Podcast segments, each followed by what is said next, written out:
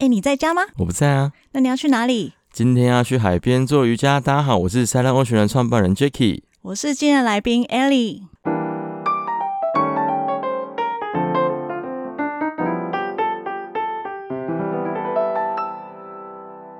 嗨，前面上半段我们聊了还蛮多有关于瑜伽的一些专业背景知识。那在节目的下半场，我比较想要请问艾丽老师比较多属于人生上面瑜伽跟它的结合。那首先呢，我想要问一下艾丽老师，瑜伽带给你最大的生活上面的改变是什么？嗯，其实就像我刚刚聊的嘛，就是我进入那个英语家之后，对应到我非常多的一些心路历程的状态，所以其实它瑜伽带给我比较多的改变，其实是内心的觉察跟心的静定。就是讲到我们原本的星星，因为你知道双子座人通常都是 这个有一点那个标签哦。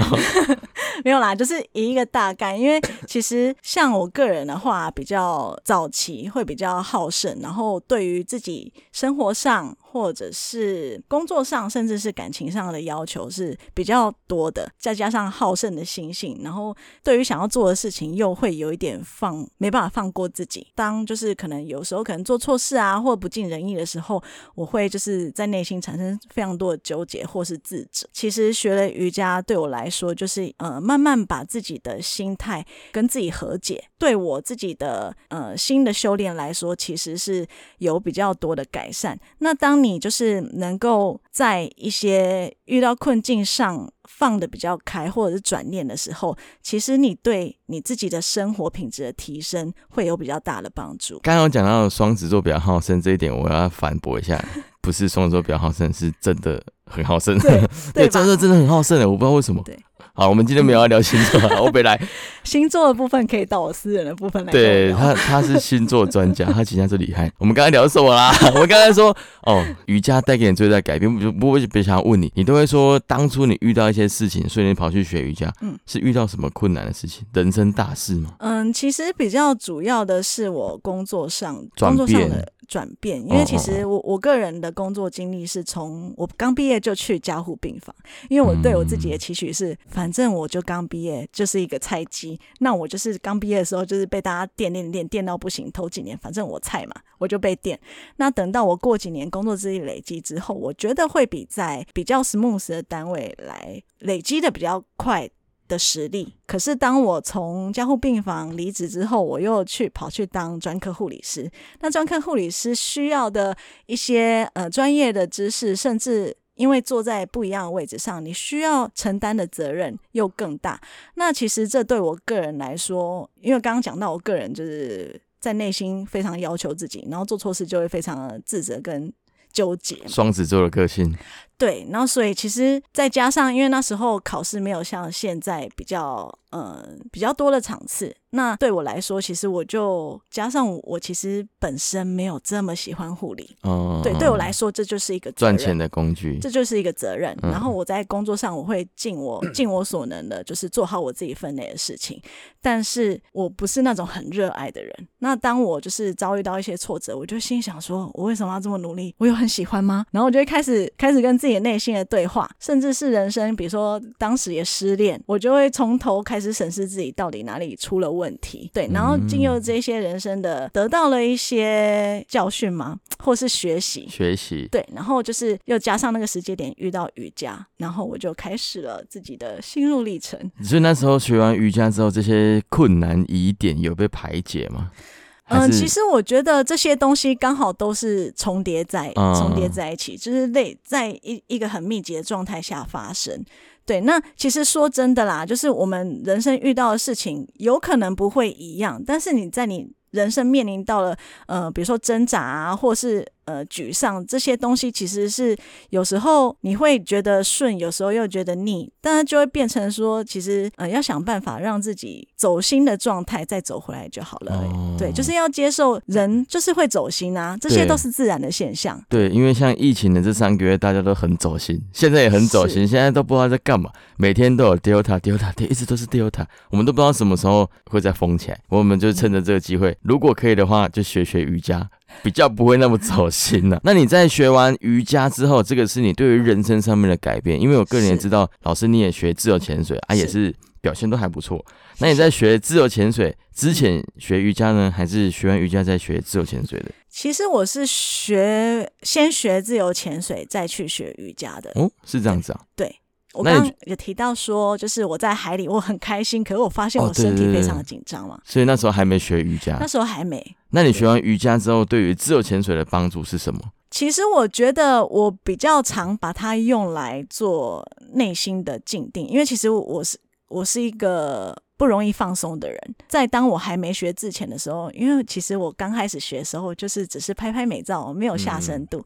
可是当我回来北部之后，我就开始学 A 三嘛。A 三下深度就是必须要让你自己的心态在保持一个就是心比较稳定，你不能太焦虑啊或太紧张，这些都会影响你的深度的表现，或甚至你每一次下潜的状态。那对我来说，其实学了瑜伽之后，知道了一些方法，去让我的人。跟心更沉稳，那甚至运用在平常的练习，或是在下潜前的练习，我都会想办法让自己的心比较稳定下来。当我够放松的时候，我在下潜的状态会相对比较 OK。那如果今天我想要用一个素食的概念，就是就是像麦当劳的概念，我今天想要，我今天想要学自潜，嗯可是我在学自潜的过程当中，我遇到了很多闭气上面的问题啦，或者是下潜的时候会很紧张的问题。嗯那他想要寻求其他运动的帮助，举例像是冥想，像是瑜伽，那这样子的人会建议他们从什么样子的瑜伽课程先开始，还是说潜心瑜伽就有开一门专门给潜水员的课程呢？专门给潜水员的课程，我目前是跟 Diversity 合作，是没有对外开放起。来啊！说真的，就是先跟那个，就是跟前店的部分嗯先合作。所以如果呃真的想要找我做自由潜水瑜伽的话，这个可能我我会比较希望你可能找两三个朋友一起来。我我会觉得，也许你们学完这堂课之后，你们可以一起做练习。对，哦，也是算是前半制度的概念。其实你想要给他们的这个理念是这样，因为其实如果你不是我们 diversity 的学生，其实如果你一个人要练习的话，其实我觉得如果你有一个伴来陪伴，你的那个支持的力量也许会比较好一点。了解。对那他这个课程大概要持续多久的时间？以瑜伽的效应来说，其实如果说素食的话，我觉得一定相对比那种长期练习来的没那么好。该怎么说呢？因为你的我们人的个性是因为已经从小到大已经累积成的这个状态，，嗯，对，那所以说你要速成的话，就是会变成说，你可能在两次、三次的课程中学习如何放松的技巧。可是当你遇到这个状态的时候，其实你很有可能又会回到你原本的模式。嗯，对，那就会变成说，好，你学了这一两堂课，但是变成说瑜伽垫外的练习也很重要，那就变成你跟你自己的对话了。对，那那如果嗯说自由潜水跟瑜伽冥想比较 OK，或者是瑜伽的练习比较嗯 OK，、这个就要回归到其实每个人的状态不太一样。嗯嗯嗯怎么说？像瑜伽，如果你要跟自由潜水结合，会比较推荐阴瑜伽，因为阴瑜伽刚刚有讲的是一个被动式的状态，甚至是放松你的肌肉、筋膜那些结构。那自由潜水，我们就是要放松嘛，而身体、心灵这些其实是环环相扣的。当我们自己身体不舒服的时候，我们的心是没有办法放松。嗯，对，有一点，那当我们的心如果紧绷，我们的身体在某一个部分也会显现出肌肉的紧绷。对，所以这些其实是环环相扣的。那会变成说，阴瑜伽体位法的练习上，它会让你借由你身体肌肉筋膜的放松，来达到一些就是你比较放松的状态。而冥想它这一层面的帮忙是借由你有意识的去专注在你的冥想上面，然后影响你身体内分泌，甚至是神经等各方面的状态改变，来让你达到一个放松的状态。而冥想其实它，如果你呃再进阶的话，你甚至是可以张开眼睛冥想的。嗯那张开眼睛冥想这件事情，就非常适合带入我们水下的运动。张开眼睛怎么冥想？张开眼睛，你前面会一直有东西晃过去，因为哎开始不专心了，怎么办？可以哦，就是因为冥想它的奥义就是在于，当你专注在一件事情，你头脑想越少事情的时候，专注在一件事上本身就是冥想。所以我们的头脑其实就很像一只猴子，会那么叽嘎对啊叽嘎很多声音嘛。嗯，所以才会说这是一个进阶的练习。当你一次、两次、三次，慢慢的循序渐进去累积你冥想的功力的时候，你最后你是有办法张开眼睛冥想的。我好想要做张开眼睛的冥想练习，因为我真的是张开眼睛之后心很不安定的一个人。是我好想要做这样练习的，可以特别开一个给 Silent Silent Ocean 的频道粉丝这样的一个速成班嘛？啊，不要速成班了，因为其实我觉得听 A 老师的意见来说好了，瑜伽它其实是伴你一生的课程，它不会是一堂课两堂课，它要你学完这堂课之后，你只是先跟老师学他的一点皮毛而已。那你想要跟着这个老师学更精深、博大精深的东西，你要再跟着他去学习。但是有些人可能碍于呃经费上面的问题也没关系，但是你要做的一件事情是把你的瑜伽垫拿出来，不是垫便当，是真的在上面做瑜伽。然后如果说睁开眼睛的冥想这个课程要做的话，我想要私底下跟老师学学看，是啊，因怎么开始？其实蛮适合我们自由潜水对啊很适合。因为就是我们冥想的最大克星就是我们的脑袋，因为要专注这件事情需要靠你脑袋的安静，所以就我刚刚有讲嘛，就是需要比较进阶。当你开始学的，因为瑜冥想其实它有非常多的方式，那每个人他有办法比较适合他的冥想方式又不一样。像有些人他比较适合冥想方式是，比如说想象天空有一只老鹰在上面盘旋不，要学我的梗好不好？对，这个是我自己在闭着眼睛的冥想方式。对，这个是是一个冥想。那有些人是这种视觉性的意象冥想，那有些人是他闭着眼睛，他需要听外界的声音。像我自己在户外瑜伽的话，我闭着眼睛做瑜伽，然后我听那些蝉鸣声，会让我感到沉静。诶，这也是一个冥想的方式。那有些人是借由你每一次一吸一吐，去感觉你身体某一个部位的感受，专注在这其中，这也是一个冥想。甚至有人剥葡萄，专注在剥葡萄，也是一种冥想。你说在冥想的过程当中边剥葡萄对？他也是张着眼睛啊，张着眼睛，专心的只剥着葡萄，什么都不想，哦就剥葡萄。开眼睛的冥想训练，就是对？。对，因为刚刚提到嘛，专注一件事情就是冥想。那我可以张着眼睛，然后一直折纸，这当然是一个冥想。是啊，只要你脑袋没有任何其他的声音，你只有在那个当下，只有折纸，没有任何其他的想法或刺激，就是一个冥想。哦，那你建议睁开眼睛的冥想，除了折纸、除了波布头之外，还有什么？我在水下看着前导神的时候，嗯我边踢，我可以边做什么样子的冥想你看着前导绳就是一种冥想，啊？是啊，可是我每其实嗯次看着他都觉得，哦，好想回去了。就会有很多想法、对，啊，对啊，所以才会说这是一个练习。因为就像我嗯刚刚说的，我们很可能在一个练习的过程中，常常会走心嘛。那心没关系，你就让再让他回家就好了。当你察觉到你有你已经分心了，这就是一个冥想的开始。哦，对，当你察觉的那一刹那，就是一个开始。没关系，再把心回归到你想前导绳要专注的。哦是的，那那下水的时候只有看着前导绳嘛？那除了这个环环节之后，我可以看着前导绳的过程，想着别的事情吗？那就分心啦。那这样是要分心哦那。就是分心。啊？为什么？因为我不想要看前导神啊，我就不想要张开眼睛看的是前导神，因为看前导神这件事情是让我觉得很肮脏的事情。我可以把它就是看着，然后把它想成别的事情嘛，这样也算是开眼瑜伽冥想的课程嘛？不但算 对，因为他没有专注在同一件事 啊，上。是啊，原来是这样子，或者有一些人好像是会闭着眼睛下潜的，可是是我觉得对了。这个风险就是变成你必须要知道下到了多少，你跟你身体的连接度有多少，因为安全的下潜对我们来说是一个最重要的事情嘛。确实，因为我觉得这个东西我可以稍微分享一下我的经验，是因为像我在下潜的时候，我一开始很喜欢闭着眼睛，是可是因为你闭着眼睛，你不可能全程都闭到底，你还是会微微眯眯眼张开。嗯那这个时候呢，就像老师说了，这个时候就表示你的心态已经不专心了。你从原本老鹰在天空盘旋的画面，到张开看到看到导潜绳一开一合之间，你的心态已经被打扰了。嗯这个时候，其实你没有一个什么冥想的状态。只是变成说你在 Sub 上面要如何跟 Sub 做一个完美的连接。那户外跟室内的差异在哪里？在室内做不是就好了吗？为什么跑到户外去做？差在哪？其实都可以啊，就是主要就是室内的部分，你就是可能那种状态会是比较多，你自己练习或者是嗯课程的部分。那我觉得户外的瑜伽比较多的是你自己跟大自然连接，然后互动的感受。我我个人的经验是我做户外瑜伽的时候，当我接收到大自然。就是那些美分多金啊，对你会更 OK。那些美好跟带给你那些生命力的丰盛，我我会发自内心、不由自主的感谢大自然跟就是这些大地赐予我这些美好的感受。嗯，真的是老师跟学生的差异。我说，哦，干，对，好强。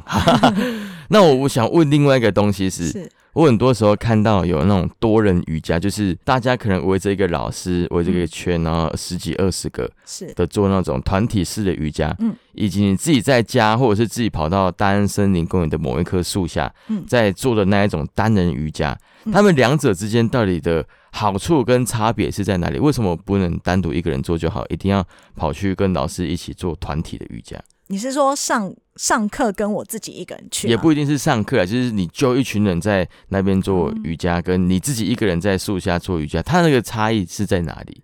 嗯，基本上我觉得第一个就是，如果有人带领的话，你会更知道别人看你，呃，尤其是有专业的人士在，别人看你的时候，就是你有哪个部分可以再做调节，对，然后或者是诶，你没有注意没有注意到部分，他可以帮你就是做一些调整，这样子。嗯，对，这就是对于动作上的调整嘛。再来，我觉得如果你一个人做瑜伽的时候呢，你可能就是比较多的是跟自己内心的一些对话跟互动。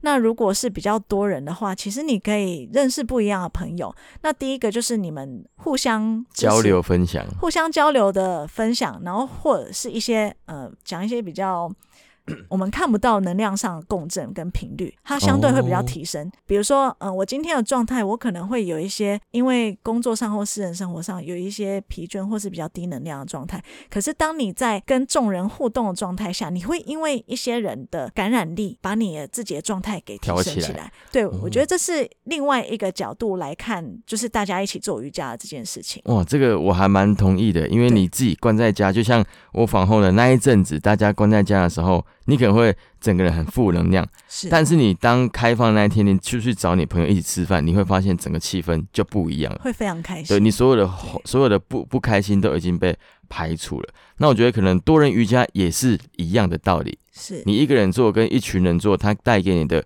能量感受可能真的不一样。是试着做做看，如果你自自己关在家太久了，可以去找其他人多做一些多人的瑜伽是哦，不是那种双人瑜伽，是就是一群人聚在一起的那一种。双人瑜伽其实也是可以啦。那个很难呢，我们今天不讨论双人瑜伽，那个太难了。双人瑜伽就是两个人搬在凹在一起。那老师心目当中啊，学瑜伽的人，他一定要学到什么程度吗？或者是你对于学瑜伽这件事情抱持着什么样子的愿景？嗯、基本上就是我对我自己会有呃期许跟愿景。那对于呃学生学完我的瑜伽，或者是去其他地方学过瑜伽，有没有对他有什么期许？我个人是没有期许，因为我觉得每个人接触瑜伽的初衷跟呃想法都不太一样一样。嗯，那假设是说我的学生好了，就是来跟我学，我我提供的可能是体式上的教学，甚至是一些内心内心的一些呃引导词啊什么的。那至于这跟你的初衷有关系嘛？那至于你从我这边学到了什么，你要带走什么，那我觉得这都是跟自己比较相关的。嗯那至于我这里，我对自己的期许，则是我会比较希望，因为以我的角度来看，我会希望我瑜伽的知识分享。推广给大家。那至于你可以从中得到什么好处，那就是尽你所能，然后尽你想要的方向这样子。因为毕竟瑜伽来说，不只是体式的练习嘛，还有一些心理的修炼，甚至嗯它有涵盖到一些古老印度的一些医学知识，它叫做阿育吠陀，针对每一个人的体型啊，然后甚至是体质，它有不一样的饮食见解，它可以到就是这么深的深度。瑜伽的范围真的是非常的广泛呐、是那这个有兴趣的就跟那个老师慢慢的学习，不要抱任何的期许，不要抱任何的目标，但是你可以去，你可以去设定一个短期的想法，说我学完瑜伽之后，我想要变成什么样子，好，以这样子的目标给自己一个努力的方向。那我们想最后最后有一个问题想要问一下这个博大精深的老师，因为我跟你知道他有在学人类图，有在学一些心理跟玄学上面的东西嘛。那疫情的关系，今年的户外产业呃非常的动荡，我想要问老师，可以用你的观点给这一些户外产业一点点心理上或者是真诚上面的建议吗？其实这个范围讨论的范围其实非常广泛。那我觉得，就是当我们遇到一些困境，走不出去的时候，我们可能需要静下心来面对的第一件事情，其实是情绪。因为当我们情绪来的时候，我们是没有办法解决任何事情的。对，那所以就是要回归到情绪这件事情，对应到目前疫情的关系。那呃，想必会浮起的情绪一定是，比如说很负面的，很负面，有可能是我生气啊，有可能是谩骂啊，甚至是觉得无助跟沮丧。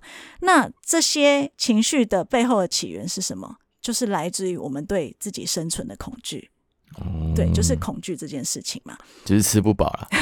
对，可能生存的恐惧啊，呃，就是一些安全感啊，甚至是金钱啊，甚至是呃，像你说的吃不饱这件事，因为这是跟疫情比较有关系的嘛，那就变成说，第一个我们要先去了解到这个疫情。我们对它认知有多少？比如说这个病毒要怎么防范，然后它的特性是什么？那因为冠状病毒它其实是非常百变的。我们我们可能打了疫苗可以 control 比较减少感染到 alpha beta，但是它可能会一直一直的演变化嘛。现在可能甚至还有什么 Ada 跟 Kappa，超多的，超多的，因为它这是它的特性，它就是会一直变，一直变，一直变。我们要达到清零这件事情，其实是有一点不切实际的。所以就回归到说，第一个我们要先认知到我们面对的恐惧到底是什么东西，那我们要如何去防范它？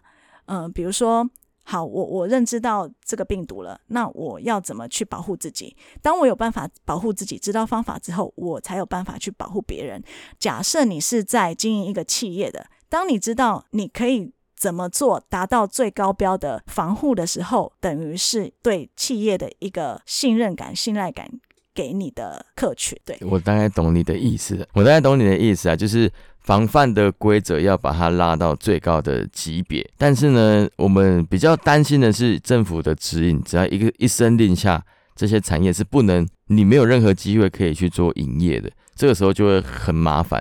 举个例子，像是前三个月所有的海边活动禁止，泳池也禁止，那水上业者其实就是哀鸿遍野了，苦苦连连啊，这个东西很难去解决。但我觉得可以回到老师说的。初衷的问题，你可以先想，你面对的危险因素是什么？你面对的害怕因素是什么？你真的是担心吃不饱而已吗？或者是你怕的是这个户外产业整个全部倒掉吗？慢慢的讨论了，慢慢的面对，面对完之后，你才可以有办法有解决的方式。那你可以面对的过程当中，先把自己的情绪给排除。人家排除的过程，你可以去做瑜伽啦，或者是做冥想，把你的心静下来之后，慢慢的回想。那这个也是我们三浪欧选该做的课题，因为再来的一个月之间的疫情变化也不一定会是这么的稳定。那如果再一次遇到疫情呢？大家都准备好了吗？好，这个我们就后续再来看看吧。那我觉得节目的最后，我想要请艾丽老师带我们做一段瑜伽的冥想。好的，那现在呢，请各位听众